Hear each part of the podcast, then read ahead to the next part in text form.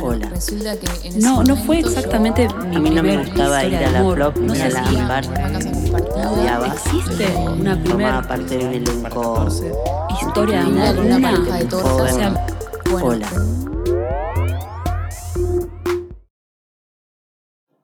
creo que toda la vida fui lesbiana, eh, pero bueno, cuando, cuando estaba en la escuela secundaria, eh, como que me empecé a, a aislar. En esa época había surgido todo esto de internet, eh, creo que era, no sé, en el año 2000. Eh, entonces me empecé a aislar y a, meterme más en lo que era el tema de, internet, de las, no había redes sociales en esa época, estaba el ICQ. No sé si se, se acuerdan. Eh, y empecé a, a chatear y a relacionarme con gente eh, a través de internet, porque digamos que las personas que tenía cerca no, no me iban a entender, o yo creía que no me iban a entender, o en realidad no sabía tampoco qué me pasaba. Eh, y ahí me empecé a relacionar con personas de, eh, que eran fanáticas de Soledad, porque en esa época yo escuchaba Soledad. Eh, y fue como que yo sentí que ese era el lugar donde tenía que estar. Entonces me empecé a juntar con estas personas, me hice de, los, de todos los fan club de Soledad que había en esa época y empecé a conocer lesbianas que yo creo que tampoco era que, bueno, sí, eran todas lesbianas. En esa época fue como que empezamos a salir todas del closet, eh, como un efecto dominó. Y, mm, y eso también me ayudó a mí a salir de- del closet. Eh, que tampoco sé si alguna vez estuve eh, en el closet. Y mm, la primera persona de la que me enamoré la conocí en un recital de soledad en una fiesta de cumpleaños, porque todos los años eh, ella festejaba su cumpleaños en Arequito y se hacían como campamentos eh, de, de todos los fan club eh, de, de Soledad. Y ahí la conocí, yo vivía en Luján eh, y conocí a- un grupo de personas que eran de Mendoza. Y en esa época todas las personas del club de fan de Soledad de Mendoza, no- ninguna era lesbiana, pero estaban con esa emoción de conocer lesbianas, no sé por qué, porque eh, lo veían como algo raro. Y que estaba lleno en Arequito, pues ya habían pasado varias temporadas de que ya no venían saliendo todas. eh, entonces eh, creo que fueron a, a cazar. Y mm, bueno, la, conocí a esta persona porque en realidad siempre me llamaron la atención las personas que por ahí con las que podía hablar de, de cuestiones más académicas, por así decirlo. Y conocí una persona que iba a estudiar lo mismo que yo.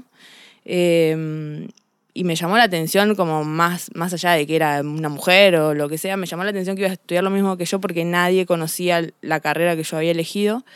Y, mm, y bueno, eh, empezamos a, a- mandarnos mensajes de texto. Después, al- cuando nos separamos, en ese momento yo me volví a Luján, ella a Mendoza. Y, mm, y bueno, seguimos hablando por mensaje de texto y nada, surgió como una amistad que después se transformó en, en- amor, supongo yo. eh, y me hizo a mí terminar viviendo en Mendoza. O sea, me mudé por, por, es- por este amor o, Yo creo que más que nada fue eh, también una liberación, porque yo tenía 18 años en esa época y mi círculo estaba en Luján y Luján ya sabemos que es un- una ciudad religiosa eh, y muy cerrada.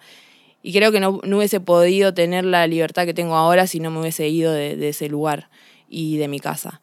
Así que nada, estuve en Mendoza, eh, nos pusimos de novia con, con- con esta chica y bueno, después empezaron los conflictos, ¿no? Eh, se transformó eh, en un momento en una relación que, que ya eh, fue bastante tóxica. Eh, y, y esto yo ahora lo pienso, no en ese momento no, no- lo pensaba.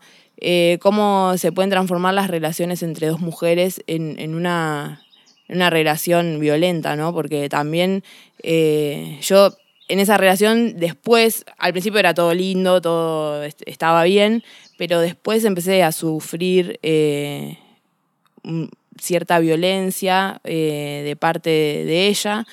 Y, mm, y después cuando yo decidí que, que separarme, eh, empecé a sufrir acoso, empecé a más violencia, se generaron eh, otros tipos de violencia y hasta que lo, lo pude cortar. Y ahora que lo puedo pensar, digo, cómo eh, se reproducen los estereotipos, ¿no? De, de- que están socialmente construidos en una relación de pareja de dos mujeres que son las mismas que, que en una relación heterosexual. Y eso no, no está tenido muy en cuenta en, en ningún lado, o sea, cuando pensamos la violencia hacia las mujeres. eh, la pensamos solamente en, en relaciones heterosexuales. Y bueno, creo que es, es un, un vacío que hay también a nivel legal eh, este, este tema.